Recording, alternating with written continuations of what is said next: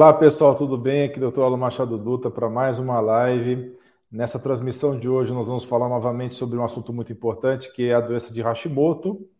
Vocês notaram que eu usei o termo doença de Hashimoto e não tireoidite de Hashimoto, por quê?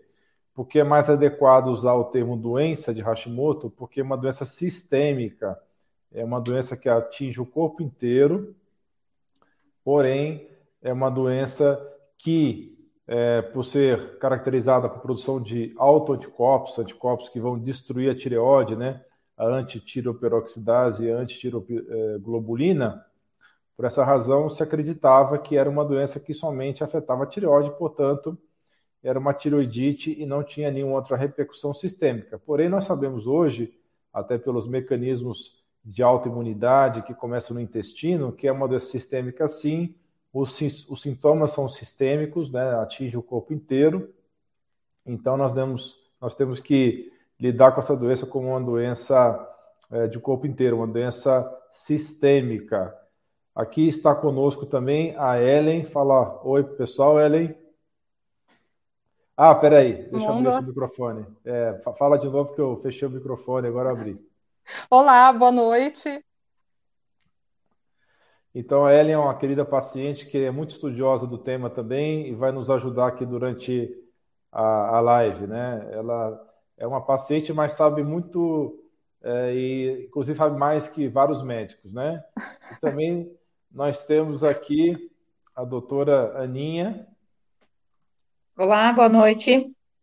Que vai falar também sobre esse assunto e vai falar é, especificamente sobre ultrassom, que ela manja muito de ultrassom então, ela vai nos contar sobre as características da doença no ultrassom. Nós estamos transmitindo simultaneamente no Instagram, no Facebook e no YouTube. Então, eu vou optar por mostrar cada um de nós é, um de cada vez, não os três juntos, justamente para não ficar estranho no, no Instagram, porque como o Instagram, como vocês sabem, é formato retrato, então, quando eu deixo os três juntos, fica esquisito, fica tudo cortado. Então, eu vou deixar um de cada vez, mas você pode estar ouvindo a voz nossa ao mesmo tempo. Muito bem, então eu vou falar rapidamente sobre a doença. Então, é como eu falei, uma doença sistêmica atinge o corpo inteiro e está muito associada à saúde intestinal. A principal teoria hoje, a mais aceita para gerar a doença de Hashimoto é a, a, o leaky gut, ou intestino hiperpermeável. O que, que é isso? O intestino nosso, ele tem entre as células do intestino, os enterócitos, uma junção estreita, que como se fosse uma espécie de é, velcro juntando fortemente duas células, uma do lado do outro. E esse, essa junção estreita é importante para manter a integridade do intestino, para que não passe moléculas não digeridas para dentro da circulação sanguínea do intestino. Vários fatores como estresse, como é, toxinas ambientais, agrotóxicos, metais tóxicos, excesso de estresse, o glúten, a caseína do leite. Então, esses fatores vão abrir essas junções estreitas, permitindo então que moléculas grandes que antes ficavam sendo digeridas antes de passarem, elas passem inteiras por dentro do intestino na circulação sanguínea e a partir daí essas moléculas vão estimular o sistema imune das placas de Peyer, que é onde está 70 a 75% do sistema imune do nosso organismo, e ali se formam anticorpos contra o glúten, contra a caseína, contra uma série de substâncias que passaram por essa barreira que estava danificada.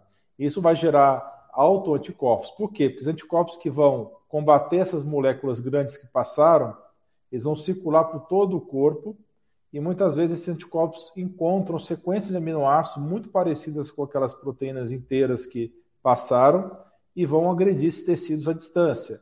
Então, a doença autoimune mais comum de longe é a tiroidite Hashimoto, que, por sua vez, é causa de 90% a 95% das, dos hipotiroidismos. Isso nos países desenvolvidos. Né? O Brasil tem um, um perfil bem parecido com os Estados Unidos.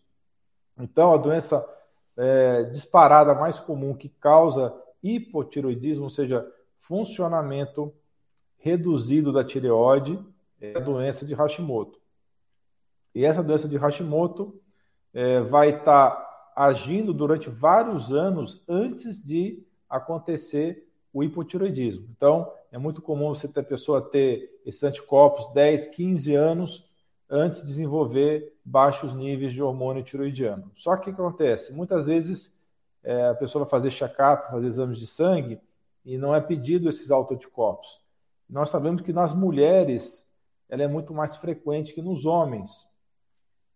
Nas mulheres você vai ter 5 a 6 a 7 vezes mais tiroidite de Hashimoto, de 5 a 7 vezes mais tiroidite de Hashimoto ou doença de Hashimoto do que em homens, tá? E a razão para isso é que as mulheres têm é, uma série de questões emocionais, as mulheres têm mais questões de ansiedade e depressão, as mulheres têm um sistema imune mais ativo e tem a questão da gravidez também, a gestação, ela acaba ativando essa autoimunidade.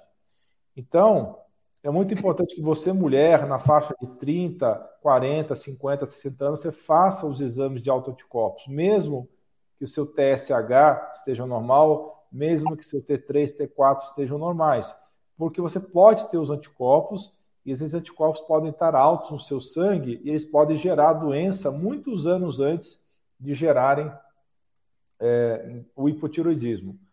Então, é muito importante fazer esse rastreamento, porque você pode atuar antes de virar hipotiroidismo. E mesmo as mulheres que já estão com hipotiroidismo, elas podem ter, em alguns casos, não podemos dizer todos os casos, mas em uma parcela significativa, dependendo do tempo de evolução da doença, você consegue regredir esse Hashimoto. Eu tenho vários pacientes que eu consegui até tirar do hormônio tiroidiano, porque trataram da doença de base, ou seja, trataram os autoanticorpos. E ao longo dessa live, nós vamos falar quais são esses recursos terapêuticos que nós podemos lançar mão para combater esses autoanticorpos.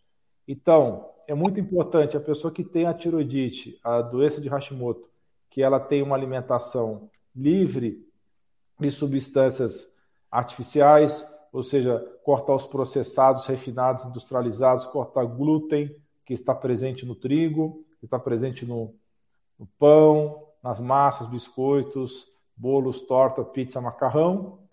E também cortar o leite comum, o leite que tem a caseína predominante no gado leiteiro, que é a caseína A1, porque a caseína A1 ela imita o glúten e ela acaba gerando esse fenômeno do leak gut que eu mencionei, que é o intestino hiperpermeável, que vai levar à autoimunidade. A pessoa comer orgânico, os alimentos orgânicos não vão ter os agrotóxicos, também são outro fator que leva a, o leak gut e a doença de Hashimoto, e modular os seus níveis de estresse, porque o estresse aumentado vai desregular o eixo hipotálamo, pituitário, adrenal, ou seja, vai causar uma disfunção do eixo HPA, levando a então alterações nos níveis de cortisol, tanto para cima quanto para baixo, e esse cortisol desregulado vai alterar a conversão de T4 e T3 perifericamente, e com menos conversão de T4 e T3 você vai ter mais doença de Hashimoto. Então, são vários fatores juntos aí, em conjunto, que vão levar a essa doença. Então, eu estou dando esse resumo rápido, porque a intenção hoje, como já, nós já fizemos várias lives sobre esse assunto, hoje eu queria dar mais enfoque às perguntas e respostas. Então, a gente não, não quero me estender muito na exposição aqui, e também quero dar tempo para a doutora Ana Paula falar sobre as características no ultrassom, porque acontece muitas vezes também, isso é curioso, alguns pacientes têm a doença, mas os autoanticorpos não estão aumentados naquele momento, porque existe uma oscilação natural dos anticorpos durante a vida da pessoa. Então, às vezes, ela pode estar é, feito o exame de sangue e está normal os autoanticorpos, não tem hipotiroidismo, mas no ultrassom tem tiroidite. Porque outro nome da tiroidite de Hashimoto é tiroidite linfocítica crônica. Então, é importante também que você faça um ultrassom periódico. A doutora Ana Paula vai falar mais a respeito disso para verificar se você tem níveis aumentados desses, não níveis aumentados, perdão, é verificar se você tem uma atividade inflamatória na tireoide, né, pelo exame de ultrassom, para ver se você não tem uma tiroidite que mesmo com os anticorpos baixos, porque pode ter sido um azar, aquela hora que você colheu o exame, é, o anticorpo não estava alto, se você já escolhido um dia antes ou um dia depois, poderia estar alto, mas no, no ultrassom pegou esse processo inflamatório na tireoide. Muito bem. Eu acho que já é o suficiente para a gente iniciar a, as perguntas e respostas. Nós selecionamos várias perguntas aqui para responder. E mais para frente, se as perguntas não forem a respeito de tratamento, a gente pode também fazer uma outra exposição a respeito disso. Então, Ellen, Sim. É, passo a é. palavra para você. Tá bom. É, eu acho que é importante eu falar só um pouquinho é, na questão da minha experiência, né? Nessa questão do Hashimoto é, ser uma doença de to do todo o corpo, né? De todo o corpo, porque é, eu estava com foco só na tireoide, né? Quando eu descobri a doença, que eu tinha que tratar só a tireoide, eu não tinha é, essa percepção que eu precisava cuidar da saúde intestinal, é, que eu precisava melhorar a alimentação. Então, assim, foram anos de estragos que eu tive durante a minha vida toda, né, é, de hábitos de vida errado, é, e eu queria uma fórmula rápida, mágica, para resolver, assim, em um mês, em dois meses. E aí eu descobri que não era assim, né, que todo esse estrago ao, ao longo do tempo, que provavelmente o Hashimoto é, deve ter começado há muitos anos atrás e eu acabei não, não fazendo exame, eu, eu vim fazer exame bem depois, e aí é, eu, eu descobri que eu precisava cuidar dessa base, né? É, então, até eu, eu, encontrar o doutor Alain, doutora Ana, que são meus médicos, tudo, e começaram a me, me orientar sobre como fazer isso, é, eu percebi que eu precisava é, tomar conta também da minha saúde. Então, assim, não é só o, é, o que o médico sabe, o conhecimento, o que ele passa para a gente fazer, é, as medicações, os suplementos, não é só isso, eu tenho que fazer a minha parte. Né? E, então, esse foi o, o, o começo do meu caminho, fazer a minha parte em casa também. Né? E, então, eu acho que, assim, uma das coisas que eu descobri que estava atrapalhando todo o meu processo de melhora ah, dos sintomas que eu tinha, ah, dos exames também, era o fígado. Então, é, acho que essa é a primeira pergunta que seria interessante. A doutora Ana Paula, ela fez ultrassom é, abdominal meu, ela viu que eu tinha uma, uma gordura no fígado, né, que hoje é, regrediu, já não tenho mais, é, por, por conta do tratamento, todo o processo que eu fiz de melhora né, alimentar, então, assim, acho que é, doutora Alan poderia falar um pouco dessa relação, né, do Hashimoto com a saúde do fígado, é, porque é importante cuidar também da saúde do fígado. É, nós sabemos que o fígado é um órgão fundamental que processa milhares de substâncias no nosso organismo, tanto as próprias produzidas por nós quanto as externas. Então, se o fígado não está funcionando adequadamente, é, é um problema muito sério. E tem estudos mostrando que pessoas intoxicadas, pessoas que estão com excesso de gordura no fígado, chamada esteatose hepática, ou que estão expostas a vários agentes ambientais aí que é, levam a, esse órgão funcionar de uma maneira não ideal, por exemplo, resíduos plásticos, né, fitalatos, bisfenol A, dioxinas, é, BCPs, então tem várias substâncias aí derivadas do plástico tem várias outras substâncias é, como é, solventes, né, que estão presentes também é, no meio ambiente, metais tóxicos. Então, as substâncias elas vão interferindo com a função do fígado, que já tem que dar conta de todo um processo biológico interno. Né? Então, você faz a sua alimentação, o alimento é digerido, o alimento é, é absorvido pelo intestino delgado e também parcialmente pelo grosso, isso vai parar na circulação porta, né, que é uma veia especializada que leva esses nutrientes para o fígado. Então, o fígado, além de processar todos os alimentos, tem que processar medicamentos, tem que processar várias substâncias externas. Então, é, um dos tratamentos importantes para o Hashimoto é o detox, e inclui detox do fígado, detox é, do sistema renal, do sistema linfático. Aí a doutora Ana Paula pode falar até mais sobre o linfático, que é a grande área de especialidade dela e também é, uma série de outras situações, como você melhorar os seus hábitos de vida. É, a partir do momento que você sua com frequência, você elimina também várias toxinas pela pele, por exemplo, o alumínio. Então é muito importante melhorar o fígado, o funcionamento do fígado, e a gente tem aí várias situações diferentes. Tem pessoas que têm um sistema detox bom e tem pessoas que têm um sistema detox ruim. Isso depende de uma série de genes, tá? Tem vários genes é, relacionados à glutationa, glutationa transferase, etc., e que vai levar uma pessoa a ter um detox melhor ou pior. Então a gente tem que dar suporte ao detox, por isso é muito importante para poder é, melhorar a doença de Hashimoto. Doutora Ana Paula quer falar algumas palavras?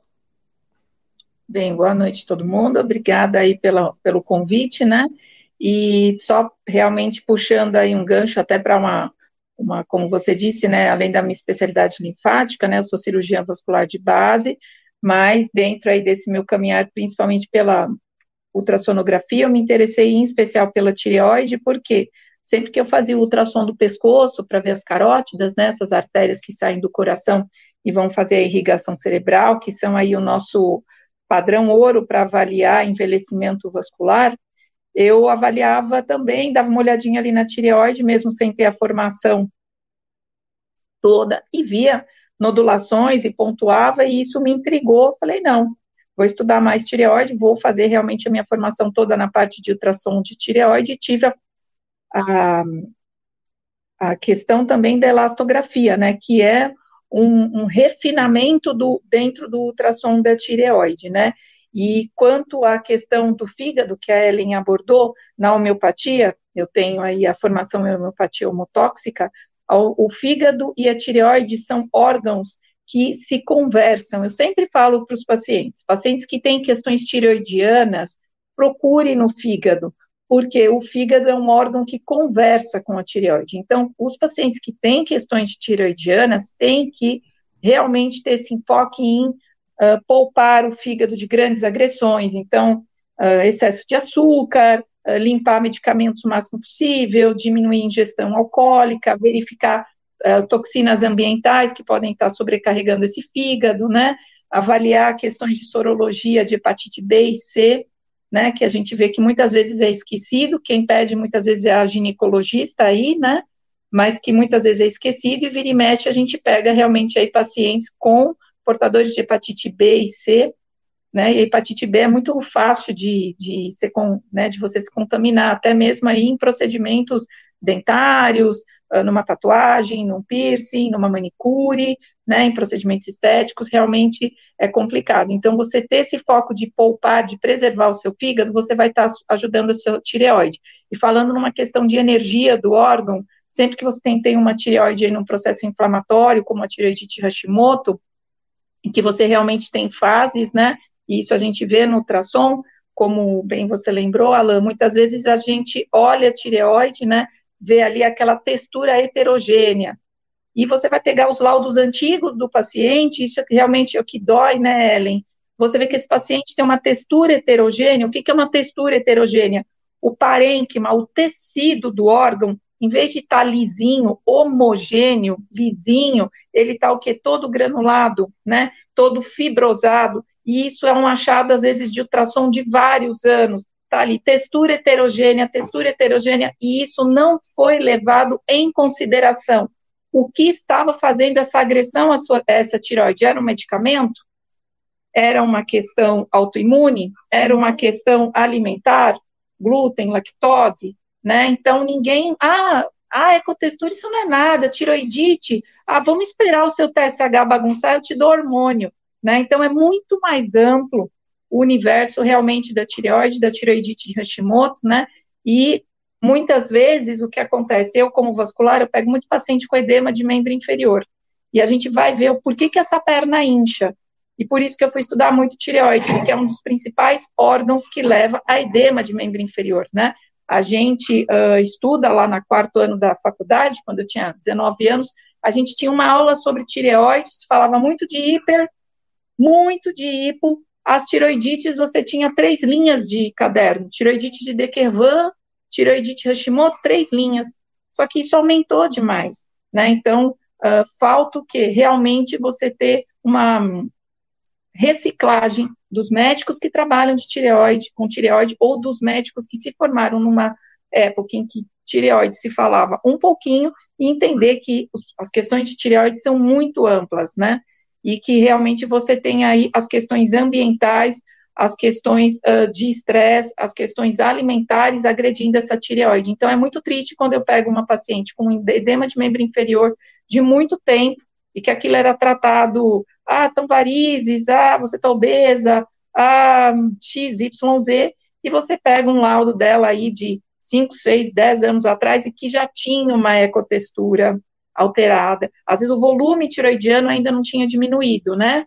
Mas já tinha uma ecotextura, ou seja, aquela tireoide já estava agredida e ela estava fazendo o quê? Autoanticorpos contra o sistema vascular linfático, levando a esse inchaço, né?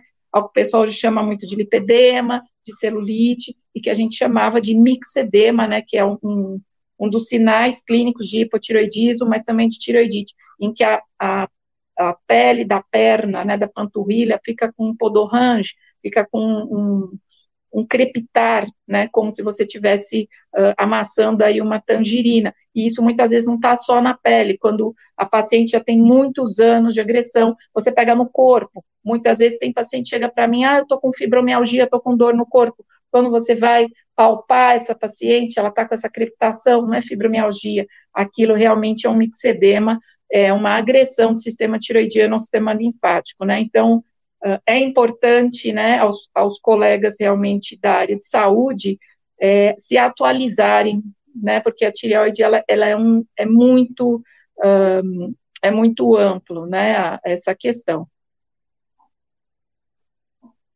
Muito é, bem, inclusive, muito do, é, não, falar, tudo é. bem. É, é que a doutora falou dessa questão do. Inclusive, ela, ela percebeu isso em mim, né, nos exames, e, inclusive, a questão da fraqueza muscular, que é um dos sintomas que, é, que você tem, né, de, de, do Hashimoto, quando você tem há muito tempo, você não trata aquilo, né, também pode acabar desencadeando uma, um pouco mais de fraqueza muscular, não é isso, doutora Ana? Sim, você, você tem uma, até mesmo pela questão uh, hepática, né, em que você tem uma alteração toda aí na síntese de proteínas musculares, né, da parte também uh, de vitaminas B12, né, do complexo B, que são muito importantes para a questão de trofismo muscular, para a questão de, de, nervos musculares. Então, o paciente é um paciente dolorido, né, então isso é, é, é de suma importância, sim, ela. Então, esse eixo que a gente fala, tireoide fígado, né, e, e eu oriento muitos pacientes que têm questão tiroidiana, eu falo assim, vai num acupunturista e pede para fazer o eixo tireoide-fígado, para estar tá esfriando essa sua tireoide, melhorando o fígado. Só que quando você já tem um fígado trabalhado, que muitas vezes esse paciente tem uma questão de polimedicamentos, né, tem uma questão, às vezes, um, de alimentos inflamatórios, então ele já vem com vários órgãos, então o órgão dele, que ser o órgão aí de, vamos dizer, de sinergia, aí você vai ter que trabalhar com outras questões, né, você vai ter que usar, às vezes, de outros órgãos para estar tá ajudando, né, mas a, o uso da acupuntura, na questão da, da tireoide ajuda muito. E se esse fígado ainda tiver uma reserva, né, vamos dizer, uma reserva uh, energética, vai ajudar bastante. Muito bem, então é, vamos responder as perguntas, então, que nós selecionamos do, do Instagram, Eli? Pode ser, sim, doutor. É, depois a gente pode estar complementando, se for o caso. Tá. A primeira pergunta da é, Graciane, ela perguntou: é comum a ligação do Hashimoto com hipoglicemia? Essa pergunta é bem interessante porque eu estava lendo agora há pouco um artigo muito bacana mostrando que a droga super antiga e conhecida, a metformina, nós sabemos que ela é interessante, uma, é, no meu ponto de vista, a melhor droga disponível no mercado que não seja manipulado né, para tratamento de pré-diabetes e diabetes. Já tinha vários estudos da metformina em relação ao anti-envelhecimento e agora estão estudando a metformina para doenças autoimunes. Né? Então, a metformina, ao ter essa ação sobre o AMPK, ter ação sobre resistência insulínica, além de aumentar a qualidade e duração da vida da pessoa, ela também tem ação contra autoanticorpos e ela tem ação contra a doença de Hashimoto. Tem estudos mostrando que ela baixa os níveis de anticorpos. Então, é interessante essa pergunta da relação do hipotiroidismo com. Na verdade, é a pergunta do Hashimoto com a, a glicemia. Então, na verdade, não tem uma relação direta né, entre hipoglicemia e Hashimoto. Na verdade, pessoas que têm hipertiroidismo, né, que é provocado por outra doença autoimune, que é a doença de Graves, pode eventualmente desenvolver hipoglicemia, mas a hipoglicemia não é um sintoma comum da doença de Hashimoto. Era essa a pergunta, né, Ellen? Mesmo, né? Isso. Então tá bom. É, vamos para a próxima, então. Tá, a próxima é do Paulo. Quem tem Hashimoto tem também hipoatividade das adrenais?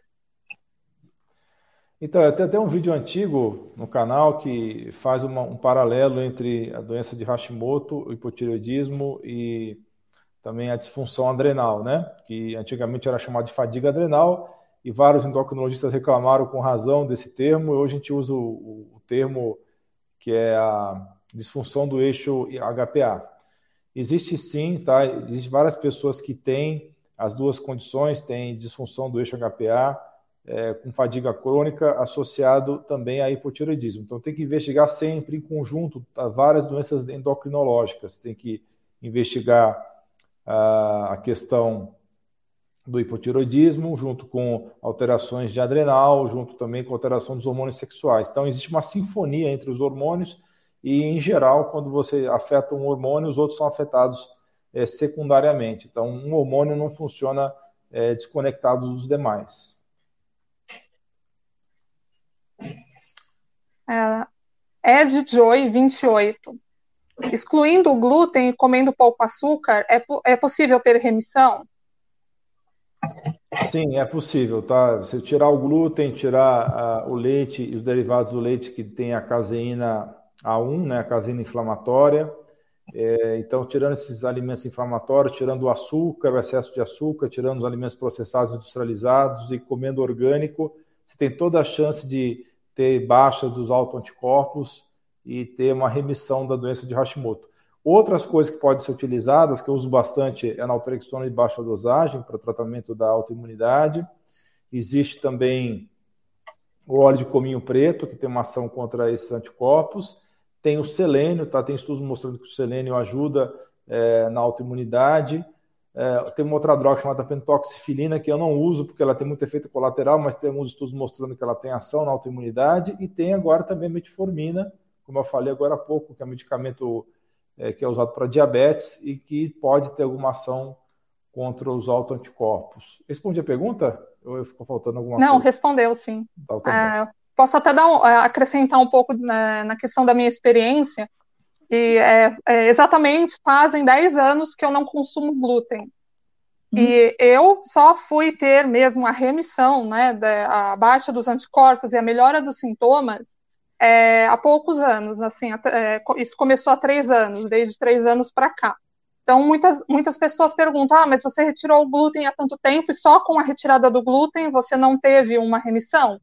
É, no meu caso, não. Então, assim, é, é, é muito individual, né? É, é, claro que o glúten é, tem que retirar, porque, é, como o doutor explicou da questão da hiperpermeabilidade intestinal, ele vai abrir a barreira intestinal e vai causar toda aquela reação, mas existem outras coisas que podem estar atrapalhando o seu tratamento. E no meu caso, foi o açúcar. Quer dizer, eu tirei o glúten, mas eu não consegui tirar ou não achei importante retirar o açúcar. Então eu estava consumindo açúcar diariamente. E só quando eu percebi realmente o quanto o açúcar estava fazendo mal para mim e retirei, que eu comecei a ter uma melhora maior. Inclusive porque eu, eu, eu também tinha outros quadros, como o SIBO, né, o supercrescimento de bactérias no delgado. Então eu precisei retirar o açúcar para ter a melhora do SIBO, a melhora do fígado e a remissão dos anticorpos. Então, só para acrescentar, tá bom, doutor? É. Perfeito. Doutora Ana Paula, quer falar alguma coisa? É, eu acho que, como, como aqui a minha, a minha deixa do ultrassom, hoje, hoje, por acaso, né, a gente fala, né, não é nada por acaso, eu já atendi uma, uma paciente de 36 anos, né, ela tem um hipotiroidismo, ela veio por conta de uma, que a mãe tem a perna inchada, a mãe tem varizes, ela queria avaliar, e ela toma hormônio tiroidiano há 20 anos, então desde os 16. Ela nunca havia feito um ultrassom de tireoide. Então, isso é uma coisa que é normal acontecer no consultório, né? É, a falta de uma investigação de tireoide, né? Ah, você sente? Ela falou para eu perguntei, mas como não? Ela falou, ah, eu não sentia nada, nunca fizeram.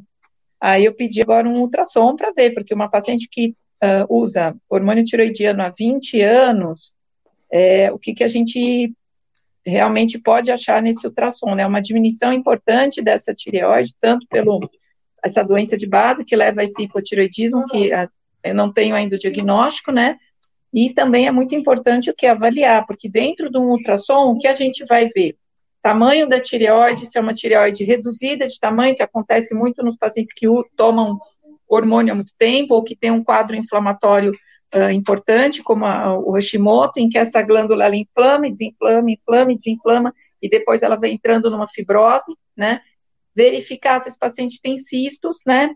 Únicos ou vários, né? formando às vezes o que a gente chama de bócio, né, em que você tem um aumento do tireoide com vários cistos, né, e o bócio a gente sabe que existem bócios familiares, bócios também, a gente teve bócio endêmico durante um tempo aqui no Brasil, e também os nódulos, né, os nódulos hoje que, que realmente geram às vezes muita confusão na questão da classificação, né, antigamente a gente tinha uma classificação chamada chamas, né, que é de um, uma professora aqui da USP, em que você avaliava principalmente o que? A quantidade de vascularização, a quantidade de vasos que estavam nesse nódulo, se existiam ou não, e se existiam, se eles estavam só na bordinha, na periferia, ou se eles estavam no centro, ou no centro e na periferia. E isso você ia classificando em chamas um, dois, três, e muitas vezes você indicava uma biópsia para verificar grau de malignidade ou não, ou, se, ou, ou seja, se isso podia ser câncer ou não, através do padrão de chamas. Esse padrão hoje, alguns colegas ainda colocam em laudo, porque muita gente se formou aprendendo chamas, mas hoje não é o critério para você eh, dizer que aquele nódulo é potencialmente maligno ou até de indicar uma biópsia, né, uma punção por agulha fina, né, faz com uma agulhinha de injeção, guiado por ultrassom. Hoje se usa uma classificação chamada classificação de TIRADS. Na verdade, né, Alan, você que mexe com próstata, você tem o TIRADS, o PIRADS e o BIRADS, que é uma classificação dos nódulos de tireoide, BIRADS de breast, de mama, e PIRADS de próstata, no qual você vai avaliar o quê? Tamanho do nódulo, se esse nódulo é redondinho, se esse nódulo tem irregularidade na sua parede, né, no seu contorno, se ele é da cor da tireoide, que é chamado isoecogênico, se ele é mais claro, que é chamado hiperecogênico, se ele é mais escuro, hipoecogênico, eu estou falando que são coisas que vocês leem, né? Se ele tem microcalcificação, pontinhos de cálcio, se ele tem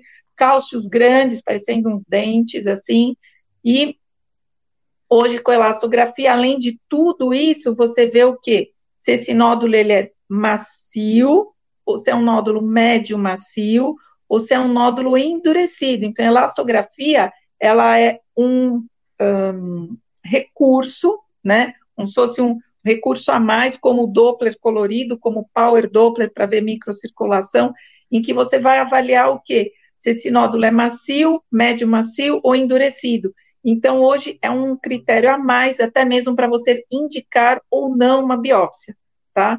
Ele uh, já existe no Brasil em alguns centros, né? Alguns, não são todos aparelhos que fazem elastografia, por isso que muitas vezes é difícil você achar um, um, um, serviço que faz, não são todos colegas que têm a formação de elastografia, a gente tem pelo menos quatro tipos de elastografia no mercado, está tentando se fazer um consenso no, de um tipo de, de, de elasto só, mas aí você tem uma briga de quem faz o aparelho, ah, o meu é melhor porque é por share wave, o meu é melhor porque é por compressão, então isso ainda está se ajustando ao mercado, e mais importante, né, o que a gente vê eu hoje faço elastografia em todos os meus pacientes, mesmo quem não vem com o pedido, e sempre fiz Doppler colorido em todos, porque muitas vezes o colega pede ultrassom de tireoide. O ultrassom de tireoide vai só no preto e branco. Você vai ver o nódulo, fotografar ou medir o tamanho. Só que pra, é importante você fazer o Doppler. Por quê? O que, que é o Doppler? Você vê a vascularização. E é só apertar um botão e o aparelho, todos os aparelhos hoje têm Doppler colorido, é aquele azul e vermelho, né? Eu vou ver o quê? Uma vascularização do nódulo, mais importante nas questões inflamatórias é você fazer o quê? Ver o quanto que essa glândula está inflamada, é chamada classificação de Schultz, né? Então, até o, o, grau mais alto é chamado de inferno tireoidiano, e que a gente está pegando o quê? Nas tiroidites pós-Covid. O paciente vem, a queixa dele 15 a 20 dias após ter Covid, é que ele sente como se fosse uma bola na garganta, parece que o pescoço engrossou, às vezes ele fica meio até afônico, e quando uh, faz-se a palpação, é dolorido, a hora que você vai fazer o ultrassom, aquela glândula, além dela estar tá, uh, bem avermelhada no ultrassom, na elastografia ela vai estar o quê? Bem macia, porque ela está muito edemaciada, ela está com muito líquido. Muitas, e, e, você vai pedir um anticorpo, às vezes o anticorpo deve estar estourado. Né? Então, também é um recurso usado. Então, a importância do ultrassom.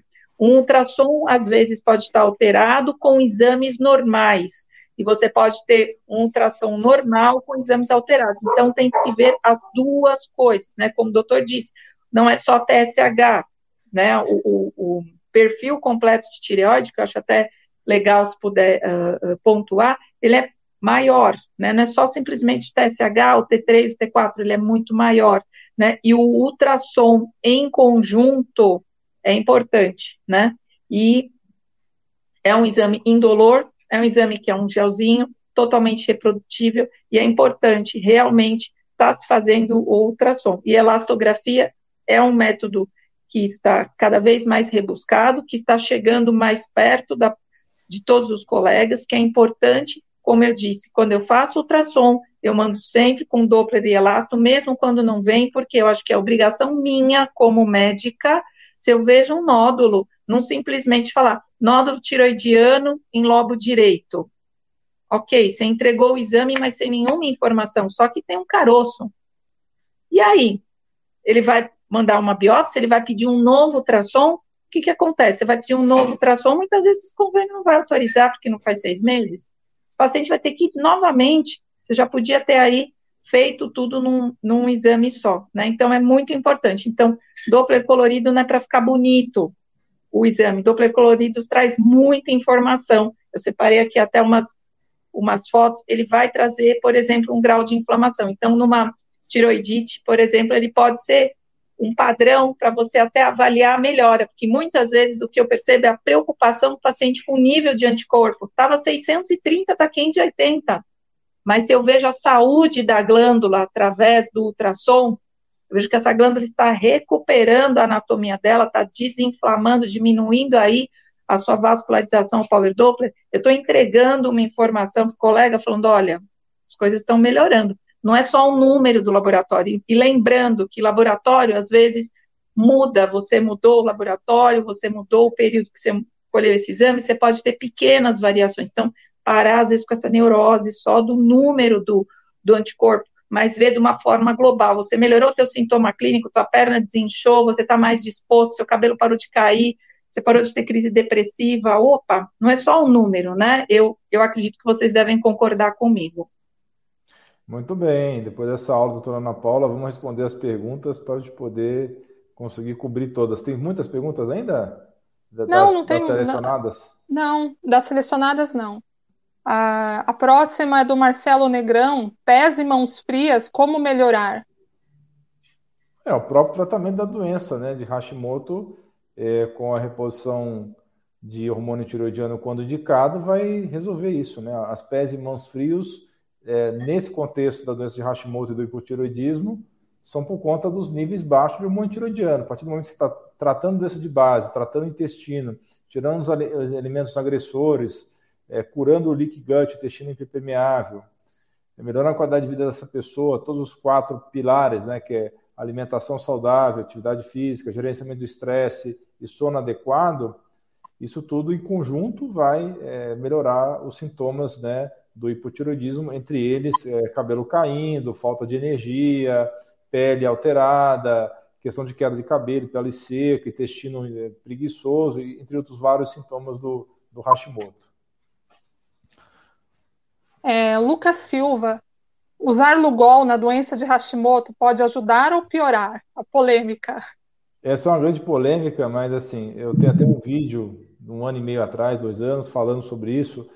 É, baseado no que eu pude levantar da literatura e dos médicos integrativos e funcionais do mundo inteiro, eu posso dizer para vocês que, na minha opinião, tá, e também de várias outras pessoas que trabalham com Hashimoto, não só minha, não é adequado usar altas doses de, de iodo para quem tem a tiroidite, tá? Porque um terço dos pacientes vai ter talvez uma melhora, outro terço vai ficar inalterado e um terço vai piorar do Hashimoto com Lugol. É, existe uma discussão muito grande a respeito do efeito do Lugol ou do iodo em altas doses nos níveis de TSH.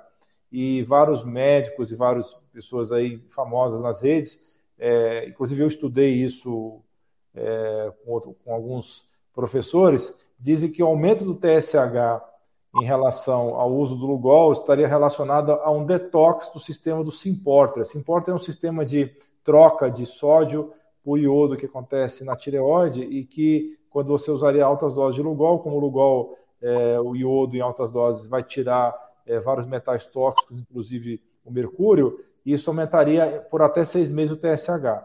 Mas eu acho que hoje em dia não vale a pena correr o risco de entrar com doses altas de, de iodo. Você pode sim medir os seus níveis de iodo no sangue, na saliva e também na urina. Se você tiver de fato baixa quantidade de iodo, você repor com microdoses, microdoses de iodo, né, 50, 100 microgramas de iodo retirado de alga, né, pode ser alga kelp, por exemplo, ao invés de usar o Lugol em altas doses. Eu sei que vocês têm acesso a alguns vídeos aí de alguns anos atrás falando para usar o Lugol para Hashimoto em, asso em, associação com o selênio, porque o selênio seria o suficiente para contrabalançar isso, o selênio por ter um efeito antioxidante, né, poderia estar tá, é, quebrando essa essa inflamação na, na, tireoide. Mas eu acho, por questões aí de, desse levantamento, como eu disse, que foi feito, que eu fiz, não vale a pena usar o Lugol nessas circunstâncias. Não quer dizer que o Lugol não seja um, uma estratégia muito interessante para pessoas que querem fazer detox que não tenham a tireoidite, ok? Certo, até experiência pessoal, né? É, eu usei Lugol um tempo, é, eu tive um aumento dos anticorpos, então é, tive uma inflamação maior, né? Foi o, o, o pico, né, do, do, Hashimoto, assim, de é, no exame dos anticorpos aumentados, né, que ficou ma mais de mil. É, então, assim, eu fiquei depois melhor com doses menores, né, como o doutor falou, é, de iodo, né, doses é, fisiológicas de iodo, foi suficiente para mim com o selênio. Então, é, também acho que é, é uma questão bem individual, né, doutor? Acho que é, realmente para, para o Hashimoto, assim, eu, eu, escuto assim nos grupos que eu participo que realmente muitas pessoas estão tendo um aumento e uma piora do, do, da, da, inflamação com o Lugol.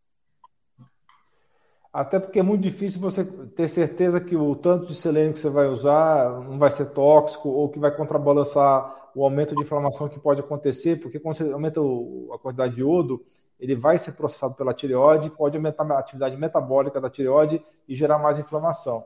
Ah. Então é muito difícil você ter certeza que vai, uma coisa vai contrabalançar a outra. É melhor não fazer esse uso conjunto aí de Lugol em pessoas com Hashimoto. É. É, a pergunta do, da Sandra: ansiedade pode, pode ser um sintoma do Hashimoto? Sim, ansiedade e depressão são sintomas do Hashimoto. Também podem ser a ansiedade também pode ser sintoma de hipertireoidismo, que uma das causas é a doença de Graves, que é outra doença autoimune bem mais rara do que o Hashimoto, mas que também provoca a formação de anticorpos, só que esses anticorpos, em vez de destruir a tireoide, estimulam a produção de hormônio tiroidiano. É uma outra doença chamada doença de Graves. Então, tanto o hiper quanto o hipo pode ter depressão e ansiedade. É, pergunta do Gomes: Hashimoto em homens pode afetar a saúde sexual? Existem estudos mostrando que é, hipotiroidismo, não necessariamente Hashimoto, provoca alteração de libido e de, de, função erétil, tá? E também provoca alteração de fertilidade, tanto masculina quanto feminina. Pergunta da Jussara. Existe diferença entre anticorpos anti-TPO e o anti-TG? Cada um atua de maneiras diferentes no ataque à, glândula da tireoide? Sim, o anti-TPO é mais comum na doença de Hashimoto, mas pode ter anticorpos quanto a, tiro, a tiroglobulina é uma proteína que é produzida na tireoide e depois ela vai sendo quebrada em fatias para produzir os hormônios tiroidianos, tá? Então, é, existe anticorpos contra a tiroglobulina e contra a tiroperoxidase, que é uma enzima também que faz parte desse processo de quebrar a tiroglobulina nos pedaços menores. É, então, os dois anticorpos fazem parte, sim, da gênese da doença. A pergunta da Fabi 15 é uma pergunta que eu já vi muito no grupo é, que eu participo de Hashimoto é quem retirou a tireoide fica livre do Hashimoto? É uma ótima pergunta essa, né? Então, quem tirou a tireoide, justamente, obviamente, não vai ter mais destruição da tireoide, porque não tem mais o que destruir, porque já tirou a tireoide, né? Porém, é, a gente sabe que quem tem tiroidite de Hashimoto, como uma doença sistêmica, mesmo que não tenha o tecido tiroidiano para destruir mais, vai ficar circulando anticorpo lá pelo corpo, tá? Pode ser que, se essa pessoa não cuida dos hábitos dela, se ela não melhora o leak gut, o intestino permeável, se ela não melhora a questão emocional, do gerenciamento de estresse, etc., ela pode eventualmente gerar anticorpos contra outros tecidos, desenvolver uma outra doença autoimune. Então, não é porque ela não tem mais tireoide que ela deve chutar o balde, né? Com certeza não é isso. É Daniela Silva. Progesterona baixa tem a ver com Hashimoto? Tem a ver porque a progesterona é um dos hormônios que interfere com a função tiroidiana, tá? Então, quem tem é, baixa da, do hormônio da progesterona, é, isso facilita, sim, o desenvolvimento do hipotiroidismo, tá? Assim como os níveis alterados de hormônios tiroidianos também interferem na produção de progesterona. Então, isso é mais um exemplo de como os hormônios, eles, interagem entre si. Então, escutar. Essas perguntas que foram do, do, do Instagram, elas acabaram. É, tem algumas coisas ainda que é, talvez seria legal falar, né? De repente a doutora Ana poderia falar um pouco sobre a questão de queda de cabelo, que acho que uh, principalmente as mulheres reclamam muito, né? Na, na, no hipotiroidismo, né? E de repente como a gente pode é, auxiliar essa queda de cabelo, melhorar unhas fracas, queda de cabelo. É, tem até um sintoma que é, eu escuto algumas mulheres falarem da queda da, da sobrancelha, da, da, parte final da sobrancelha. Ah, é o terço externo da, da sobrancelha. Da sobrancelha, né? É, é, eu tive um isso. É um sintoma. É, é, um sintoma, foi um sintoma meu. Eu tive dos dois lados a queda da, da, da sobrancelha. Então, se a, a doutora Ana quiser falar um pouco sobre isso. Ah, sim, obrigada. É, é bem interessante. A gente fez até, né, uh, recentemente duas lives sobre cabelos, né? e pensando assim, sendo um, a, o, tanto a, a, tiroidite como o, o, hipotiroidismo, que muitas vezes a tiroidite você pode ter, né, Alan, você pode ter uh, valores normais ou não de TSH, muitas vezes você não precisa repor o hormônio, muitas vezes o paciente ainda tem uma glândula um pouco funcionante, principalmente quando você não tem uma destruição muito grande, é uma doença inflamatória, uma doença autoimune, pensando que o couro cabeludo, ele é uh, um, um, um, sistema que ele absorve muita vitamina. Então, ele, ele solicita muito do nosso organismo, do nosso metabolismo. Então, ele absorve muita vitamina diariamente, ele tem uma vascularização muito Ana, é, ampla. É, fica, fica, mais no centro da tela que você está cortando no Instagram, ah, por favor. Tá, peraí, desculpa. Ah, ajusta, ajusta a, a, a câmera, está cortando a sua cabeça também, por favor. Ajustou? Melhorou? Melhorou, melhorou. Melhorou? É. Então, pensando nisso, sempre que eu tenho uma questão inflamatória, eu vou ter uma inflamação sistêmica. Então, eu vou ter o quê? Um recrutamento de micronutrientes para determinadas áreas. E com isso você tem, então, uma baixa de micronutrientes que são importantes para a questão capilar. Né? Então, complexo B, D, C, E, zinco, selênio, certo? Além disso, tudo que você tem inflamação, você vai gerar o que? Edema, né? Então, falando de sistema linfático, você tem um edema universal. Você também tem edema em couro cabeludo. Tem paciente que tem dor, chamado tricotidínia, né? É dor no couro cabeludo. Ele vai pentear, ele vai massagear, ele sente aquilo dolorido, ele sente aquilo ardido. Então você também mais a imagem tem. do seu rosto, tá, tá, muito na ponta, fica mais no meio, mais ou menos. Você está usando o celular ou computador agora? Estou usando o celular. Ah, tá. Centraliza um pouco. Então mais. você começa a ter o quê? Uma baixa de trocas também, uma baixa de oxigenação. Então, todas as questões inflamatórias e autoimunes, você tem uh, um, uma agressão. Além disso, nas questões tiroidianas, muitas vezes você tem problemas na questão do cortisol, né? Na síntese, na absorção. E o bulbo, e o bulbo ele tem uh, uma necessidade do cortisol. Se você tem um cortisol muito baixo ou muito alto, esse bulbo pode ter aí uma, uma meia-vida uh, menor, você pode ter uma fase do cabelo, que são quatro fases menores, e daí esse, esse cabelo ou ele cresce fraco e cai, ou ele cresce depois ele realmente uh, uh, não, não completa toda a sua fase e acaba ficando mais fino, né, começa a ficar, às vezes até perder a cor, e isso vai piorando. Então, a gente sabe que todo, qualquer questão autoimune, qualquer questão inflamatória, a diabetes é uma delas, né? Também você pode ter aí uma inflamação de todo o couro cabeludo piorando então a absorção de nutrientes, piorando a oxigenação e dessa forma esse bulbo capilar com baixa oxigenação, com menor aporte de, de nutrientes, ele vai cair. É o que acontece, por exemplo, na gestação, logo depois que você tem o bebê, na amamentação, os seus hormônios ficam bem alterados, você tem muitas vezes um edema generalizado aí pelo desbalanceio da progesterona, e você também tem o quê? Uma, um recrutamento de nutrientes para sanar toda a questão pós-parto, de cicatrização e também para a produção do leite materno. Então a mãe tem aquele chamado eflúvio, né? Tem a queda. Que acontece também no paciente pós -cirurgia, uma cirurgia maior, o pessoal fala, ai, meu cabelo caiu por causa da anestesia, ou num paciente, por exemplo, numa quimioterapia, em que o, o bulbo capilar, né, ele tem um, uma a taxa de turnover muito grande, assim como o intestino, como o ovário, né? Então, quando eu tenho, por exemplo, uma químio, todas as células que têm esse turnover, ou seja, que tem essa troca importante, elas são afetadas. Por isso que o paciente tem uma questão de infertilidade, né, nos tratamentos oncológicos, e também tem a queda do cabelo, além da quimiotoxicidade de vários uh, elementos aí no cabelo. Aí, importante, então, né, quem quiser depois revelar, você fazer um, um, estudo, né, do paciente, verificar, fazer um aporte de micronutrientes, né, fazer tratamento, às vezes, de alguma dermatose, né, de couro cabeludo, porque as questões autoimunes também pegam pele, muitas vezes o paciente tem uma dermatite, ele pode ter uma questão de alteração de oleosidade, ele pode ter uma psoríase, né, e que precisa ser tratado. Então, tratar as questões tópicas, ou seja, as questões aparentes do couro cabeludo, e também tratar, dar um aporte de micronutrientes aí para esse paciente. Muito bem, eu estava vendo aqui, enquanto você fazia a exposição, algumas perguntas é, feitas no YouTube, né? Então, eu vou responder alguma das perguntas aqui. A Regina está tá perguntando sintomas, sinais e exames. Tá? Vou falar rapidamente disso. Eu já falei isso em várias lives anteriores, mas pode ser que ela esteja acompanhando o canal há pouco tempo.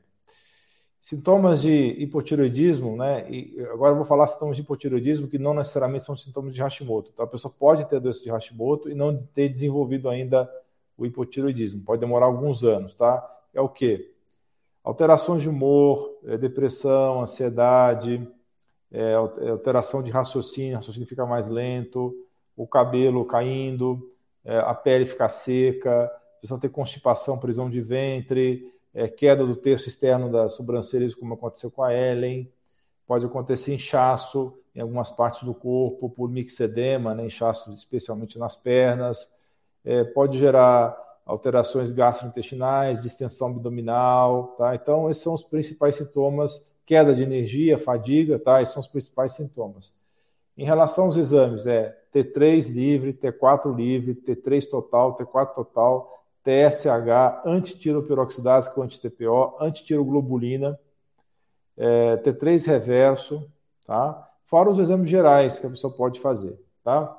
Pergunta do Erivaldo.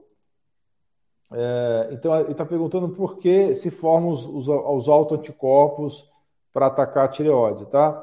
Pelo mecanismo que nós explicamos no começo da live de, de autoimunidade que é provocado pelo intestino irritado, intestino hiperpermeável, que isso acontece por conta de excesso de estresse, excesso de alimentos inflamatórios, substâncias químicas estranhas, como eh, anticoncepcionais, como antibióticos, como bloqueador de, de canal de próton, que é os prazóis, como substâncias da indústria do plástico, poluentes orgânicos persistentes, metais tóxicos, agrotóxicos, tá?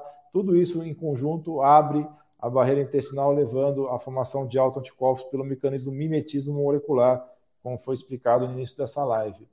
A Eliana pergunta é, sobre o que ela está fazendo de errado, porque ela tem a doença de Hashimoto, está tomando aparentemente naltrexona de baixa dosagem e não tem a sua queda de anticorpos, tá? Primeiro rever, Eliana, se você parou de fato, para, parou o glúten, se você parou o leite derivados, se você está uma alimentação limpa, uma alimentação é, sem a questão né, dos processados, industrializados, se você está tendo essas, esses cuidados de estilo de vida, tá bom? E eu tenho vários casos que eu vejo de pessoas que tratam Hashimoto com a naltrexona de baixa dosagem com as mudanças de hábitos, e às vezes o anticorpo não cai, mas ela tem uma grande melhora clínica, isso que a doutora Ana Paula estava falando a respeito de você não ficar só obcecado com os números também dos autoanticorpos, tá? E o Raimundo está perguntando a respeito dos nódulos de tireoide, se é importante tirar esses nódulos. Não, não é importante, porque o nódulo, na verdade, nada mais é do que uma inflamação gerando é, alteração no tecido é, da, da tireoide.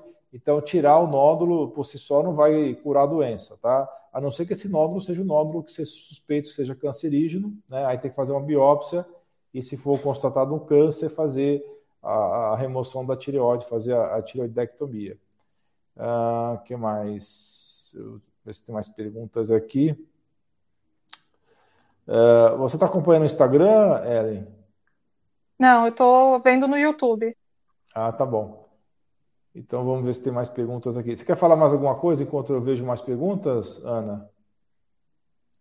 Ah, eu queria mostrar aqui, deixa eu ver se eu consigo mostrar, só para o pessoal que saber o que, que é o tal do inferno tiroidiano que eu estava falando. Essa, tá vendo aqui essa em cima a gente tem uma foto, né, de um lobo, né, tiroidiano, lembrando que a tireoide ela parece um escudo, né, ela vem, tireoide vem de tiros, tiros em grego quer dizer escudo, né, então ela parece uma borboleta, um escudo ali no pescoço, ela tem o lobo, a parte direita, a parte esquerda, que é unido pelo istmo, então é como se fosse um H, tá certo?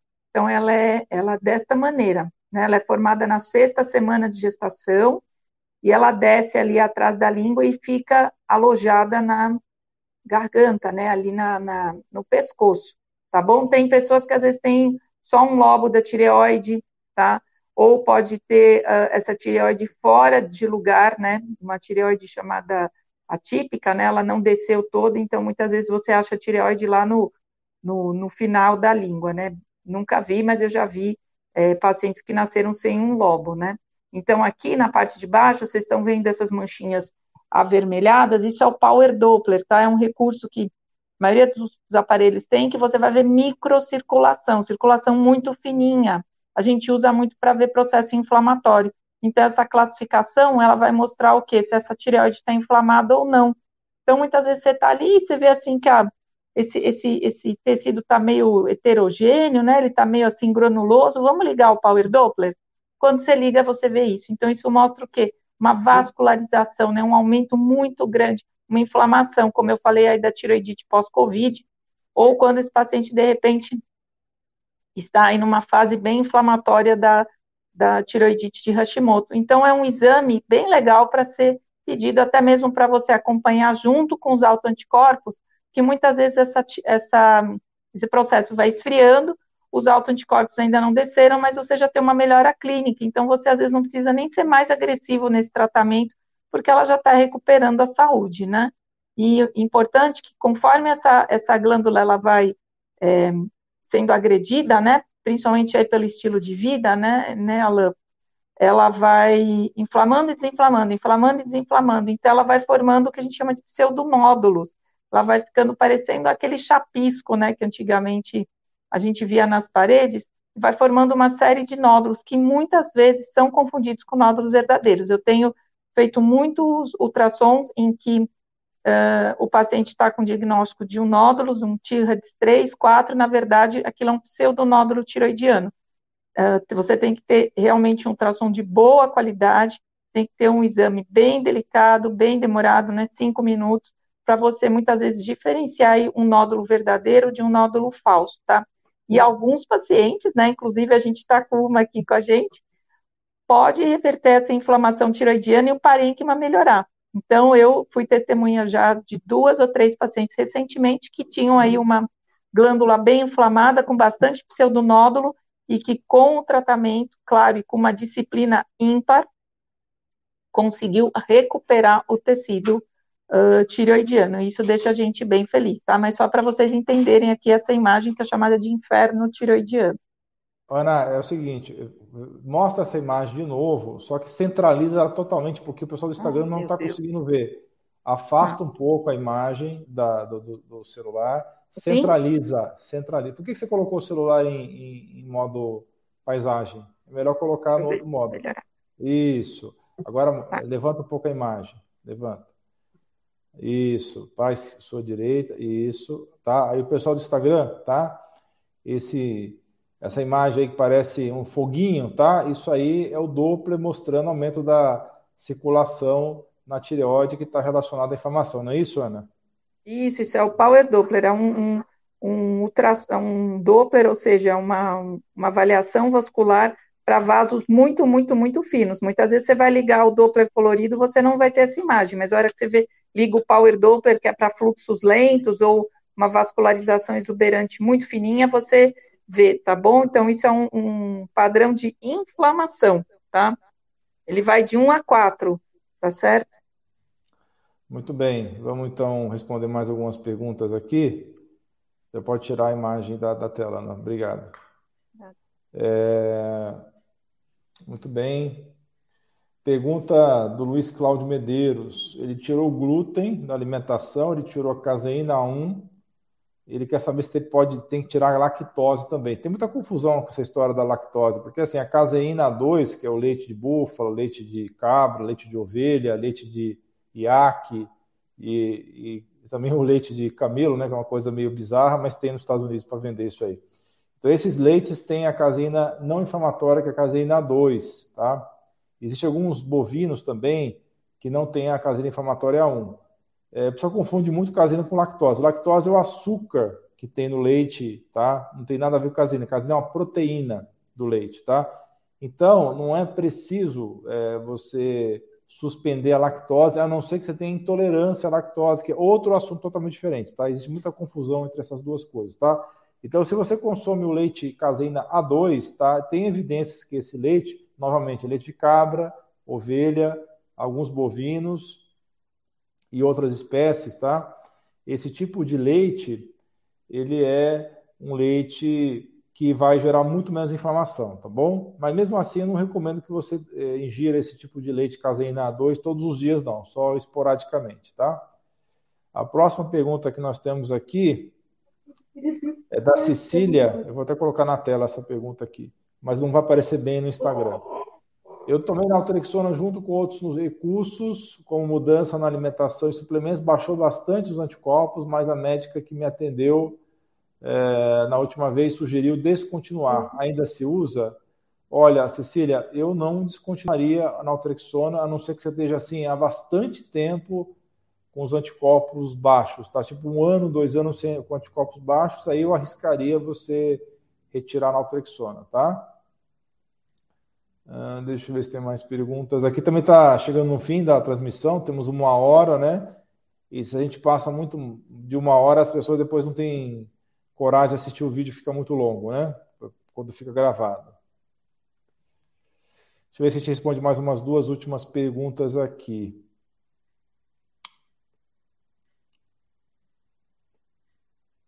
Vamos responder alguma pergunta do, Instagram aqui, né?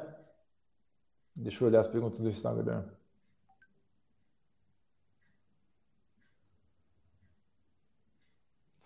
Ah, tem uma pergunta aqui da Maria. Posso usar leite vegetal? Sim, se você quer fazer uma substituição, pode sim usar leite vegetal, tá, Maria?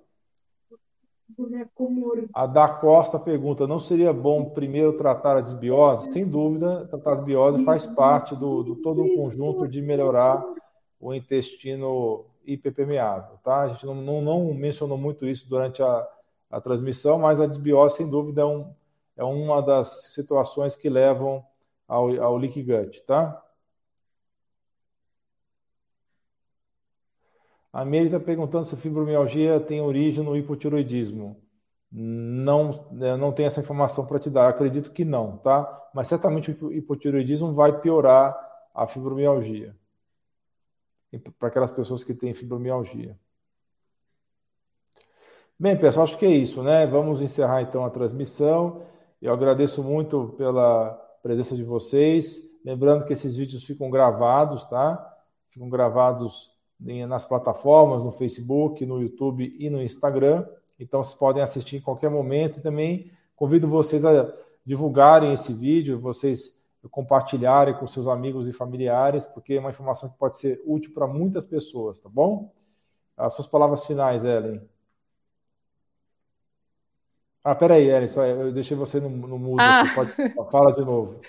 É, eu gostaria de só dar uma dica assim para as pessoas que estão uh, tentando melhorar, né, do, do Hashimoto, tentando entrar em remissão, é, na, na, questão da alimentação. O que ajudou muito para mim foi fazer um diário alimentar, porque por mais que a gente retire só o, o, o glúten, por exemplo, é, existem outros alimentos que podem estar causando alguma reação, alguma inflamação, e fazendo um diário, é, percebendo os sintomas e quando você comeu aquele alimento, você consegue é, retirar esses alimentos que podem estar causando essas reações e ter uma melhora. E depois você pode, quando você estiver bem no tratamento e tudo, é, introduzir alguns alimentos de novo, é, alguns alimentos saudáveis, porque eu, por exemplo, tive que tirar até coisa que era saudável, como brócolis, é, couve-flor, linhaça, é, porque fazia mal para mim.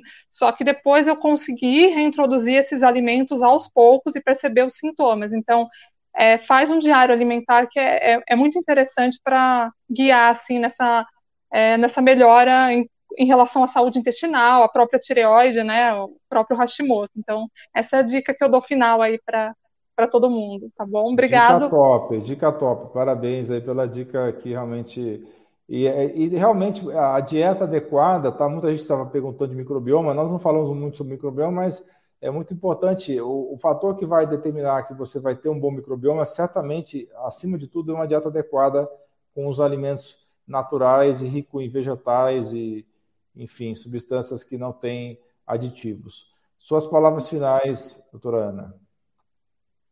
Ah, peraí, deixa eu te tirar. Pode falar, porque estava bloqueado o microfone também.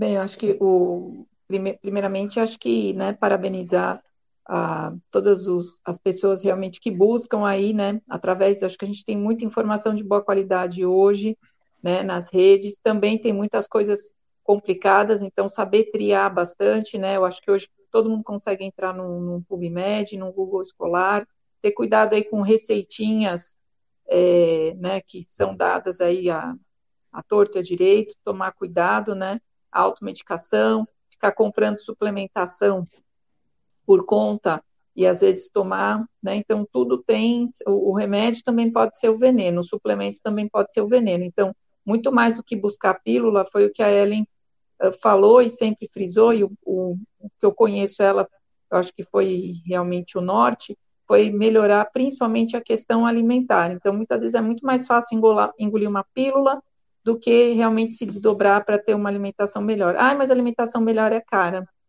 Gente, tem coisas muito simples que podem ser feitas e que não têm alto valor agregado, né?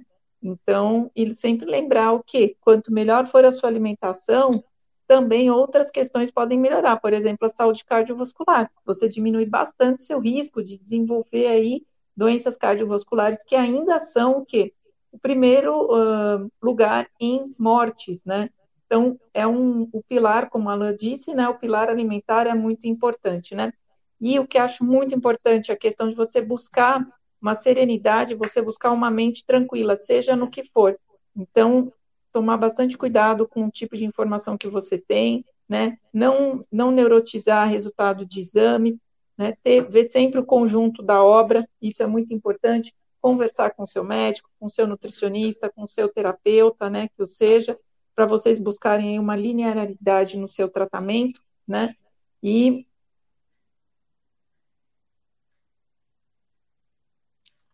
Opa, peraí que é, ficou mudo você. Ana, você apertou o botão de mudo sem querer aí, entendeu? Ah, não, foi sua filha. Ah, tá. Não, então, é, foi Helena.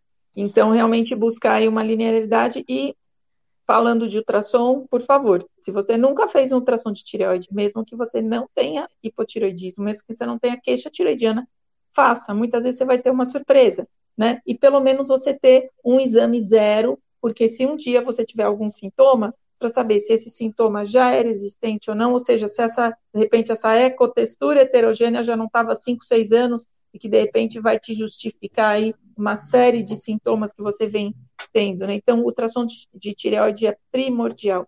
E exame de sangue ultrassom de tireoide. Você sempre analisar os dois. A clínica, que é soberana, uma boa história acolhida, exame físico, ultrassom e exame laboratorial.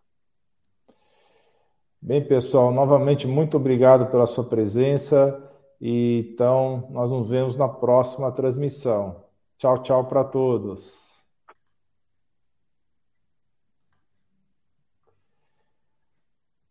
Não se esqueça de dar um joinha nesse vídeo, compartilhar com seus amigos e familiares e clicar em inscrever-se para que você e sua família atinjam excelência em saúde. Você é fera! Um grande abraço e um beijo no seu coração.